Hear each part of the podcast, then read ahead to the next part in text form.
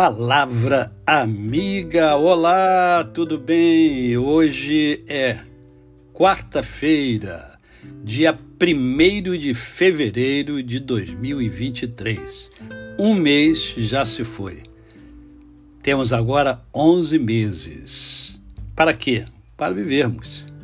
Agora, para vivermos em plenitude de vida, é a oportunidade de vivermos com amor, com fé e com gratidão no coração. E eu quero compartilhar com você um momento bastante significativo da vida de Simão Pedro, que é relatado no Evangelho segundo Lucas, capítulo de número 22, verso de número 32. Jesus conversando com Pedro chega para Pedro e fala assim: ó, Eu, porém, roguei por ti, para que a tua fé não desfaleça. Tu, pois, quando te converteres, fortalece os teus irmãos. Tu, porém, quando te converteres, fortalece os teus irmãos. Essa palavra foi para Pedro, mas ela serve para mim e para você. Uh, eu percebo muito claramente que em alguns casos de, é, de pessoas que entram para a igreja, começam a frequentar a igreja e parece que uma uma certa vaidade toma conta da vida dessas pessoas e elas passam a, ser, a se achar melhor do que as outras, né? e fica com o narizinho em pé. Você conhece alguém assim? Conhece? É, eu conheço muita gente assim.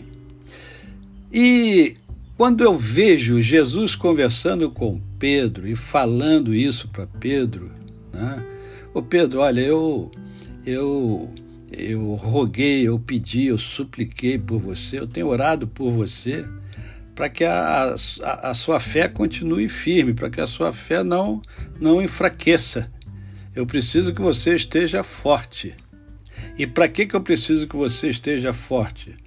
Para que você possa fortalecer o próximo para que você possa fortalecer outras pessoas, para que você possa conquistar outras pessoas para o meu reino, para que você possa é, fazer diferença por onde quer que você passe em razão da sua fé.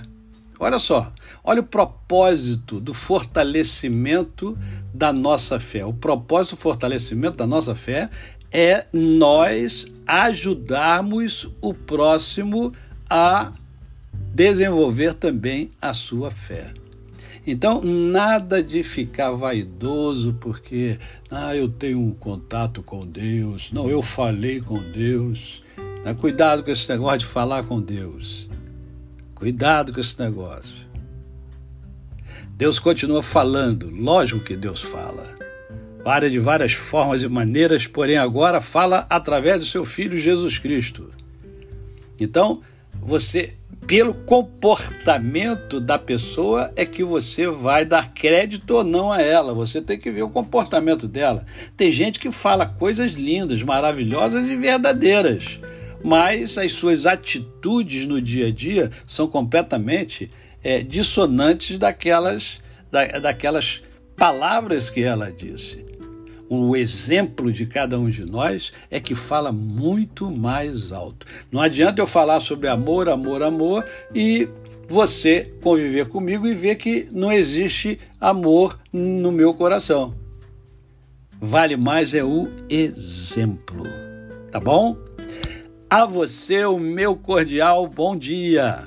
Eu sou o pastor Décio Moraes. Quem conhece, não esquece jamais. Até amanhã, se Deus assim o permitir.